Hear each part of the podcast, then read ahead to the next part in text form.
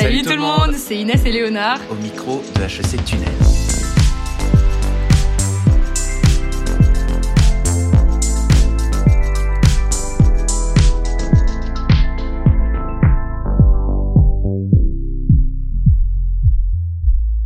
On est donc avec double jeu aujourd'hui, donc euh, qui est d'une humeur surex, disons-le.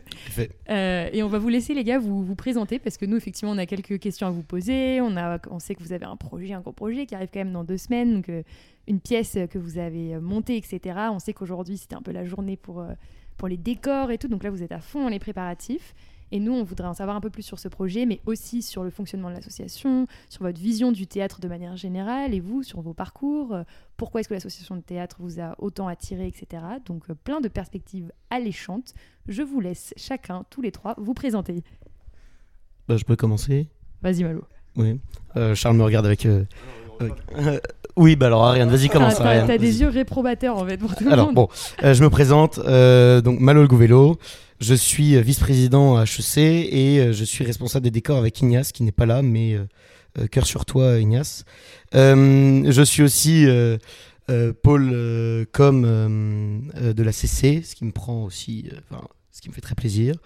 Et donc, je suis, c'est ma deuxième année à double jeu. Et donc, j'adore le théâtre. J'en ai fait depuis tout petit.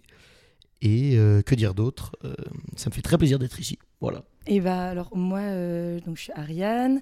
Euh, je viens d'arriver cette année à HEC en M1 et je suis une IS, donc euh, étudiante internationale, parce que j'ai fait mes études à Londres. Donc je reviens de 4 ans d'école d'ingénieur à Imperial College et retour en France, reprise du théâtre qui était ma passion au lycée et même plus jeune quand j'étais au primaire. J'ai commencé quand j'avais 8 ans. Je m'y suis mis vraiment à fond à partir de la troisième troisième, euh, seconde, première, terminale, j'étais dans la troupe de mon lycée. Et euh, en partant en Angleterre, j'ai complètement abandonné. Je me suis mise à la voile, qui est mon autre passion. Et voilà, donc retour euh, à HEC. Là maintenant, je fais enfin les deux.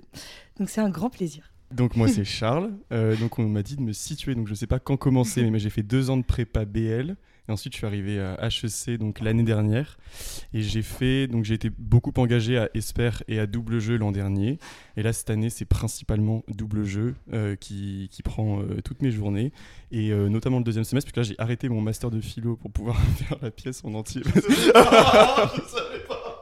non, mais parce que ça prend beaucoup, beaucoup de temps. Mais en fait, c'est. Personne n'était au courant ici que tu avais arrêté ton truc de philo pour. Je pense euh, c'est. Je sais pas si mais j'ai vraiment. Même moi, je me suis pas trop avoué la décision, mais en pratique, c'est un peu ça quand même. Ah, t'as juste lâché l'affaire en fait. Tu pas officiellement euh, bah non, mais au premier... La dernière fois qu'on en a parlé, quand même, Charles, tu m'as dit je vais reprendre mon master de philo. Surtout, surtout, surtout je t'ai dit sujet sensible, il faut pas en parler. donc j'en ai pas reparlé, mais, bon, non. Mais donc c'est pas grave, j'en parle. Et donc là, cette année, bah, euh, double jeu à fond. Oui, c'est vrai que moi, j'avais fait du théâtre à partir du lycée, mais j'en ai, j'ai fait que à partir de la seconde. On m'a toujours dit ah, tu devrais faire du théâtre, tu devrais faire du théâtre. Mais en fait, euh, c'est vrai que j'ai commencé assez tard. Et après, j'ai interrompu pendant la prépa. Et donc, en fait, j'ai vraiment commencé le théâtre l'année dernière. Et là, c'est vraiment une passion. Surtout que grâce au challenge backstage double jeu au début de l'année, on a un peu commencé à mettre en scène. Avec le médecin malgré lui en novembre, on a aussi un peu mis en scène. On sent de la vie et ça fait plaisir, de la vitalité dans chacun des mots. Et donc, j'allais dire, est-ce que c'est l'identité de, de double jeu, ça? Ah mais ça on en a parlé, ça on s'est dit euh, avec Malo euh, deux secondes avant de commencer le podcast, mais d'ailleurs qu'est-ce qu'on veut dire? Alors on a créé un axe à double, on a créé un axe vertical et un axe horizontal qui, qui décrivent double jeu. Un double jeu finalement. Mais en fait non, sinon pour résumer, la, la devise de double jeu c'est ambition et pauvreté. Et euh, je trouve que ça résume assez bien l'esprit de la troupe. Et après, sinon, oui, euh, pour ce qui est de ce qu'on produit sur scène, en, en, coulisses, c'est beaucoup ambition et pauvreté. On, a des, immenses projets, et puis ensuite, il y a les moyens qui suivent, euh, qui suivent pas forcément, donc ça se finit, on bricole, on bricole. Et euh, c'est bien pour la créativité. Mais sinon, pour ce qu'on voit sur scène, oui, c'est beaucoup. moi, c'est ce qu'on essaie de se dire. Enfin, essayer d'allier un peu le, rire, le comique et le, le beau et notamment le fait que sur le enfin moi en tout cas ça c'est ma vision que j'ai de double jeu mais sur le campus on, on passe son temps en fait dans le divertissement dans le rire euh, mais c'est vrai que euh, ce que je trouve beau euh, avec les projets d'associations comme ça qui prennent un an à être montés ou, moins, hein, mais au moins les projets qui, demandent du travail, c'est justement ce côté, il y a un effort avant, il y a du travail, et en fait on se rend compte que le rire n'est jamais aussi, aussi, bah, aussi intense que quand il est vraiment travaillé avant, quand il y a une vision, quand il est beau et quand il est, quand il est artistique. Donc c'est ce qu'on essaie de faire. Comment est-ce que ça se passe En fait, c'est quoi votre association? Comment est-ce que vous fonctionnez? Le... C'est quoi votre chronologie sur l'année? Là, vous avez déjà eu une pièce de théâtre effectivement au premier semestre, qui était d'ailleurs très impressionnante. on pourra peut-être en, reparler un peu après, mais comment vous fonctionnez? Voilà. Alors, en début d'année, donc il y a les auditions on va dire, on va commencer par ça, peut-être après le challenge. Donc, euh, plein de personnes se présentent, euh, présentent un texte, euh, un dialogue et un monologue. Et, et donc, sont sélectionnés ceux, qui, ceux qui vont faire partie de la troupe. Et euh, on commence à travailler donc avec un de nos metteurs en scène, enfin un metteur en scène, on en a qu'un, pardon.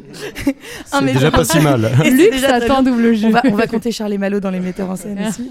Euh, mais donc euh, voilà, qui est, qui est incroyable, qui s'appelle Maxime Tafanel et qui a été nominé au Molière. Donc c'est vraiment quelqu'un qui sait, il sait ce qu'il fait. Quoi. Et donc donc oui, cette année, on a décidé de faire deux pièces de théâtre parce que l'association a pour la première fois pris des, des GEP euh, M1, euh, non, euh, L3. Donc ça veut dire qu'ils partaient en, en, janvier. En échange, oui. En échange. Pour qu'ils puissent jouer au premier semestre, on a monté une pièce en un mois. donc le médecin malgré lui. Et, et là, on monte la deuxième qui, qui, arrive très bientôt, un fil à la patte. Et dans les activités un peu par semaine, en fait, on fonctionne euh, avec euh, deux répétitions euh, par semaine, c'est pas mal. c'est intense. C'est très intense. Et même là, ce dernier mois, on était à trois répétitions par semaine.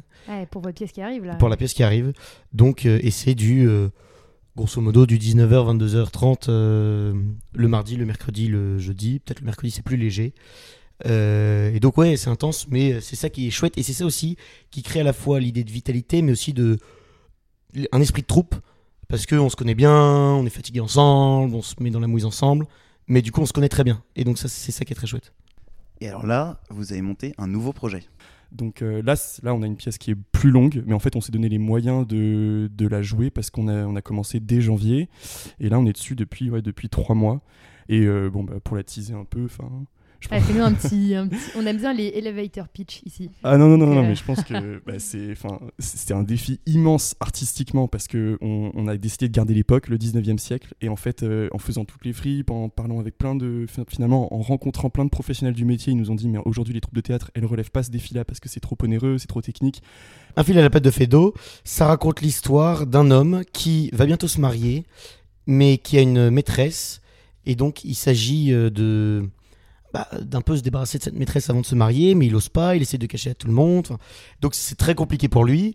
Euh, puis arrive, euh, arrive un général euh, un peu timbré, un, un, parolier excentrique, voilà. Et puis il y a tout, bah, toute la famille de, des mariés, toute la famille de la maîtresse, etc. Et donc tout ça crée une intrigue autour du personnage principal qui s'appelle Boisdanguin, donc qui va ce, ce futur marié, qui n'ose pas révéler à, sa maîtresse euh, qui va devoir la larguer. Quoi. Et alors, mais pardonnez mon manque de culture euh, théâtrale. Fedo, du coup, c'est quelle nationalité euh, C'est quoi comme style Parlez-nous un petit peu de un petit cours de théâtre théorique. En fait, Fedo c'est euh, bah, la référence euh, du théâtre vaudeville, théâtre de boulevard un peu. Mhm. Donc c'est quand, quand les gens savent pas, on leur dit ciel, mon mari, euh, ou bien le mari sous le lit, et là c'est bon, ils comprennent. C'est typiquement ce genre De, de, théâtre bourgeois qui, qui, apparaît à la fin du 19e, à partir de la deuxième moitié du 19e, où c'est vraiment c'est beaucoup autour de la tromperie. c'est des intrigues amoureuses très très bourgeoises, donc il y a moins chez Molière. Molière, il y, a un, y a un côté euh, c'est un maître de la comédie. Euh, et Fedo, c'est l'équivalent, mais euh, c'est beaucoup plus bourgeois. Et c'est souvent beaucoup plus fou aussi. Alors que Molière, ça va être beaucoup plus terre à terre, justement. Et c'est pour ça que c'est toujours très actuel, ça, critique beaucoup de choses. Et Fedo, c'est au contraire, c'est un univers complètement fou. Il n'y a aucun sous-entendu politique, mais aucun. Et c'est juste une, une mécanique qui va à une vitesse. on pose l'intrigue très très vite, on comprend. Il y a un nombre de personnages fous et on en rajoute tout au long de la pièce. Euh, et, c'est aussi, euh, euh, c'est pas du tout du théâtre sobre. C'est-à-dire qu'on peut pas jouer un fédo si jamais on n'a pas 15 000 accessoires, 15 000 costumes, 15 000 éléments de décor. complètement bourré sur scène. non, non, non. L'administration va, va, complètement supprimer notre podcast. Non, non, ça, ça va. Non. Le mythe veut que Ignace était, avait, buvait sur scène lors des estivants l'an dernier pendant le buffet, mais, mais ça, ça n'a jamais été le cas. non, on peut pas. Mais alors, j'ai vraiment envie de rebondir là-dessus parce qu'on profite de vous avoir sous la main pour poser quelques questions un peu plus larges sur le théâtre à HEC, voire même le théâtre d'HEC. Et j'ai envie de vous demander, HEC, c'est plutôt Molière ou Fédo HEC est carrément plus Fédo, parce que justement, comme je le disais, Molière, il y a quelque chose de d'aussi intemporel que Fédo, mais intemporel parce que euh, ça, critique des choses qui sont ancrées dans le genre humain, euh, ça les critique ou bien ça les révèle, y a toujours des, ça, met en lumière de façon très drôle des sujets de société qui, sont, qui, sont, qui, sont, qui seront toujours d'actualité. Alors que Fédo, c'est au contraire, c'est on crée un univers, il crée une bulle, et au début, vraiment, c'est on la voit se former, cette bulle, avec des... Il faut, il faut vraiment visualiser celui qui souffle dans un petit, dans un petit truc là, qui fait plein de bulles. Euh, il y a plein, plein, plein, plein, plein de bulles qui en sortent. Bah, c'est exactement pareil. Il y a plein, plein, plein, plein, plein de personnages qui arrivent. On crée l'univers. Et puis, euh, en fait, euh, ça, ça peut être. C'est pareil, c'est intemporel, puisque ça peut être recréé à n'importe quelle époque, mais ça n'a aucun rapport avec le monde réel. C'est juste, c'est de la folie. et je pense que pour moi, enfin, ce campus est une bulle et euh, on voit bien, enfin, je veux dire, euh, je pense qu'il y a eu euh, deux personnes qui ont placardé des affiches contre la réforme des retraites depuis le début, depuis le début des manifs. Et, je pense qu'il y a cet effet bulle, effectivement, complètement déconnecté des enjeux de société, qui fait qu'à mon avis, un FEDO est plus adapté au campus. Puis il y a cette histoire de rythme. Hein, c'est vrai qu'on on, vit une vie ici euh, à 1000 à l'heure, on n'arrête jamais, on fait des tonnes de choses et c'est incroyable. Donc c'est ce qu'on retrouve un peu dans le FEDO. Euh. D'un point de vue positif aussi dans le FEDO, on se rend compte que euh, tous les personnages ont des liens avec tout le monde, parfois qui sont, qu'on n'imaginait pas. Et il se passe plein de choses. Et donc, ce que rejoint ce qu'a dit Ariane, il se passe plein de choses. Mais aussi sur, sur le campus d'HEC, en fait, il y a plein de gens, ils ont des liens et euh, des gens qu'on ne connaît pas. Euh, et notre meilleur ami a cet ami qu'on n'a jamais vu et on se rend compte qu'ils sont aussi super amis. Et donc c'est pareil dans le FEDO. Parfois il y a des rencontres de ah mais vous connaissez machin, mais oui très bien. Et, et donc voilà. Et donc c'est aussi un parallèle euh, qu'on peut faire. J'ai un souvenir assez vif de la première pièce que je suis allé voir, donc Le médecin malgré lui, où Malo, tu faisais les, les transitions au piano. et c'était excellent. Toute la troupe hein, d'ailleurs venait, c'était moi, je voyais du Wes Anderson, voilà, si j'ose, une petite référence très mécanique, très musicale. C'était extrêmement drôle. Et donc, moi, ma question, c'est comment est-ce qu'on est drôle sur scène? Est-ce que c'est dur? On dit, j'entends souvent ça. Hein. bah, je vais passer le, micro à Malo, hein, parce que. oh là là là là, la passe des. Non, mais comment est-ce qu'on est drôle? Bah, euh, en fait, je, y a, on a quand même notre metteur en scène qui nous aide beaucoup, euh, qui. Enfin, c'est lui aussi qui m'a. Là, en fait, je, ne parle pas et c'est chouette parce que du coup, j'ai réussi, à, réussi à faire rire et ça fait plaisir. Euh, donc oui, c'est aussi euh, beaucoup grâce aux indications du metteur en scène. Parfois, on n'a pas confiance. On se dit euh, non, mais moi je le voyais pas comme ça. Il faut un peu se jeter et on se rend compte que avec le regard extérieur, c'est là qu'on est drôle.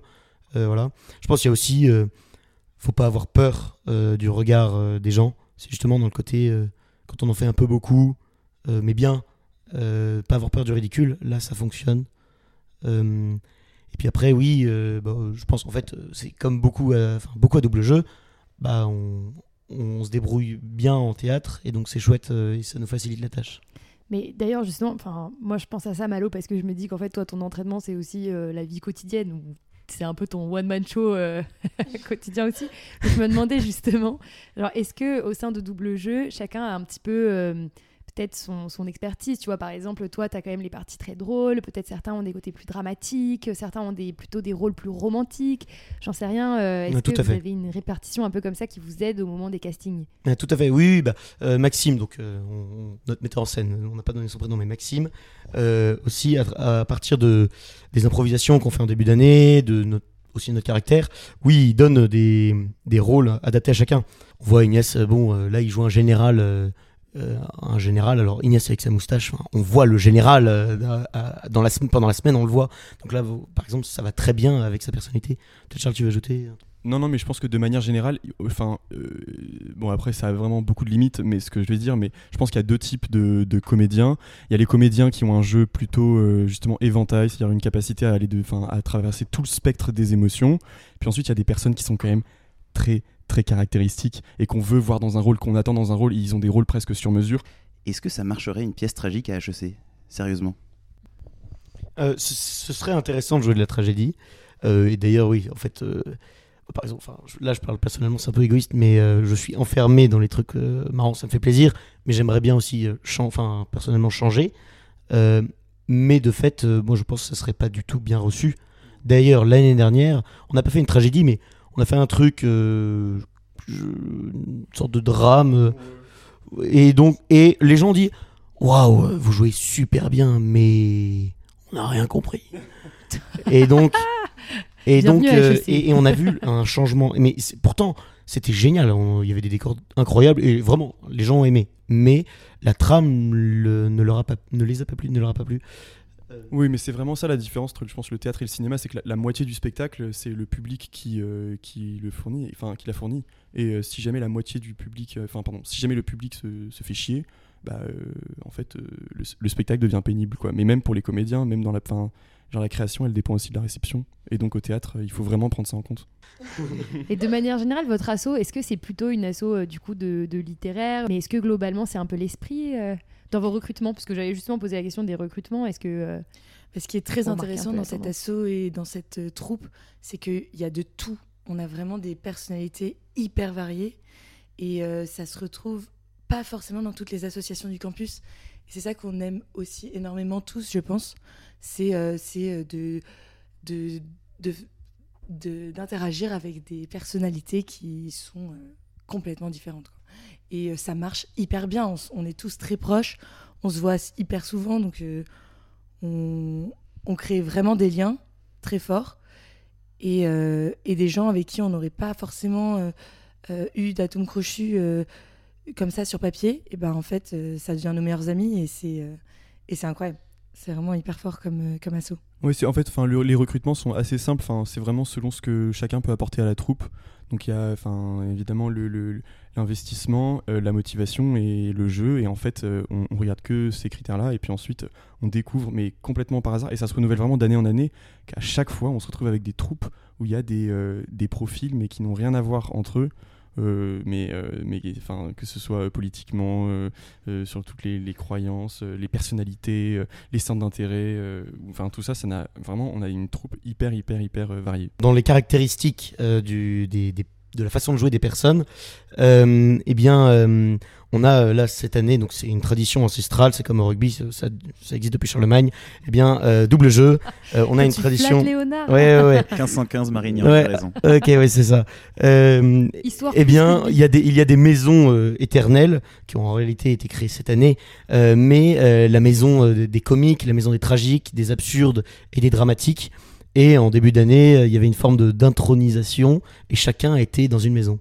Ouais, c'était super drôle. On était dans la voiture pour aller au week-end euh, d'intronisation. De, quand on a eu l'idée effectivement d'une cérémonie un peu du choix euh, pour, pour mettre chacun dans une maison et qu'est-ce, mais qu'est-ce qu'en fait, on a débattu, je pense, pendant une heure et demie pour créer les quatre maisons. C'est typiquement le genre de débat hyper inutile qu'on a euh, dans le bureau de double jeu ou même à double jeu de manière générale. Et comme chacun tout de suite, tout de suite occupe un rôle un peu dans les débats inutiles, alors tout le monde va théâtralement défendre sa position. Et donc en fait, on a beaucoup de mal à s'écouter parce que comme on est tous, euh, on va tous commencer à jouer un rôle. Et donc on a passé, je pense, une heure et demie à débattre sur la création des quatre maisons qui ne servaient à rien.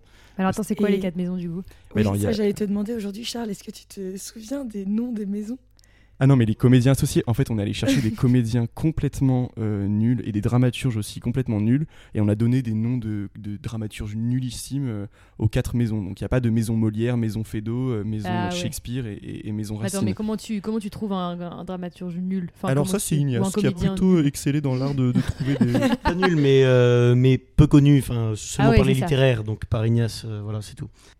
Et vous direz de manière générale que vos pièces sont, sont assez bien reçues à HEC parce que votre communication est assez drôle, je trouve, parce que, en tout cas, pour la première pièce, j'espère que vous allez refaire ça, mais on voyait sur le campus des gens euh, se balader avec euh, des pancartes en fait sur eux. Donc c'était vraiment des panneaux publicitaires euh, humains. Et je trouve qu'il n'y a pas beaucoup d'associations qui fonctionnent comme ça. nous, pour le podcast, on est très sur les réseaux sociaux. Et vous aussi, d'ailleurs, vous les avez utilisés de manière assez efficace. J'ai vu qu'une de nos profs de droit, qui est un monument de cette école, Marie Serna, pour, ne, pour la citer, euh, elle, euh, elle, a effectivement euh, fait une petite vidéo de promo aussi pour votre pièce, donc vous êtes aussi très actif sur les réseaux sociaux, en plus d'avoir une, une campagne de communication en, physique, j'ai envie de dire. mais alors, quels sont les retours en fait sur cette communication? Est-ce que vous faites des salles pleines? Est-ce que vous avez des retours positifs ou peut-être des retours plus mitigés après vos pièces? Là, on aimerait bien avoir le mmh. retour sur le, le, médecin malgré lui, par exemple. Bah, ce qui a été hyper touchant avec le médecin malgré lui, c'est que et d'ailleurs, on, était assez étonnés, on s'y attendait pas. Les gens, la première représentation, était vraiment, c'était génial. Il y a des gens qui ont mis des messages sur le groupe de promo en disant venez. C'était hyper touchant et ça fait vraiment plaisir. Euh, donc oui, on était très très heureux, surtout que ça a été un mois hyper intense pour, pour euh, monter cette pièce. Donc, euh, donc oui, donc ça, c'est vraiment point de vue retour C'était très positif pour le médecin malgré. Et c'est là qu'on s'est rendu compte que vraiment le comic fonctionne très bien à HEC. Euh, et après, pour le, style de com, bah, les, bonhommes euh, sandwich euh, qu'on faisait, là c'est pareil, ça rejoint un peu comment faire rire, comment marquer. C'est le côté un peu inattendu. C'est un peu. Le, premier coup, on ouvre la porte d'une salle de classe alors qu'on est en bonhomme sandwich. c'est un peu gênant, mais les gens rigolent, c'est chouette. Et, et, du coup, c'est ça marque les personnes. Mm, et mm, donc, mm. voilà. Tout à fait, ouais tous vos costumes, vous les, enfin vos costumes, pardon, vos décors, vous les faites vous-même, c'est ça? Oui. Alors, en, le, on fait, on les fait euh, nous-mêmes. Euh, on a une aide euh, de l'atelier qui en fait sont les, ceux qui font des travaux sur HEC pour ah les gros, les, panneaux, etc. Mais c'est surtout d'un point de vue sécuritaire. Hmm. ils ne nous autorisent pas à, faire des grands panneaux comme ça. Au médecin Marguerite, on avait un énorme panneau. pour eux, c'est hors de question qu'on construise ça nous-mêmes ça nous ferait plaisir. Hein. Mais après, eux, ils ont le matériel pour. Et vous, vous faites de la peinture il on fait la... Alors, il y a de la peinture, mais bon, ça va quand même plus loin. Ouais, euh, ouais. non parce que du coup tout de suite ils vont dire bon en fait le pôle décor euh, il donne un plan euh, il donne un plan à l'atelier et puis c'est fait non surtout là surtout cette pièce où il y a plein de détails plein de, de choses en plus donc voilà en tout cas, ça donne très envie. Hein. Là, vous, vous décrivez la chose comme, un, événement colossal. Hein. Non, non, mais euh. on a passé, on a passé euh, je sais pas combien d'heures de suite pendant. Euh, on a passé deux soirées de suite à essayer de, de comprendre comment est-ce que structurellement sur les décors, on pouvait créer trois sorties sans que on perde la moitié de la scène parce que s'il y a trois sorties, il faut des coulisses mais sur scène. Enfin c'est et en fait c'est hyper intéressant. Et oui, en fait il faut deux et en fait on a réussi à trouver une astuce pour faire en sorte d'avoir toute la profondeur de la scène mais créer trois sorties quand même. Donc une sortie centrale. Mais donc bref, mais c'est ça. Et en fait, et puis il y a trois, il y a deux changements de décor parce qu'il y a trois actes avec trois décors différents. Donc comment est-ce que pareil, si on a un seul pan de mur qui est fixe pour des raisons sécuritaires, comment est-ce qu'on peut changer trois fois l'aspect de ce mur pour créer trois intérieurs d'immeubles différents? Tout ça, c'est des trucs où en fait, euh, mais c'est hyper intéressant d'un point de vue euh, bricolage, euh, créativité. en fait, on, découvre des, enfin, on est obligé d'apprendre plein de choses sur le tas et c'est hyper drôle de le faire tous ensemble. Excellent. Bah écoutez, merci les gars. Est-ce que vous avez un, dernier mot de promotion pour euh, donc euh, bah, euh, pièce à venir. En fait, ce qu'on ce qu'on on s'était dit, vraiment, on, voudrait, et on espère que ça s'est un peu révélé dans, dans ce qu'on a voulu faire passer, dans ce qu'on a raconté, c'est cette idée de, là, on a, on a monté une pièce qui est vraiment très belle, avec des costumes magnifiques, de, très beaux décors. on peut le voir aussi rien qu'à travers les affiches qu'Adrien nous, nous, a faites. ces affiches sont belles. Et donc, on est vraiment plongé dans, dans une pièce euh, bien euh, mise en scène et, bien, et bien jouée. Et en même temps, à côté de cette beauté, c'est très drôle, c'est à se tordre de rire. Euh, en tout cas, on l'espère, hein. mais c'est du fait d'eau. et normalement, c'est c'est une valeur sûre.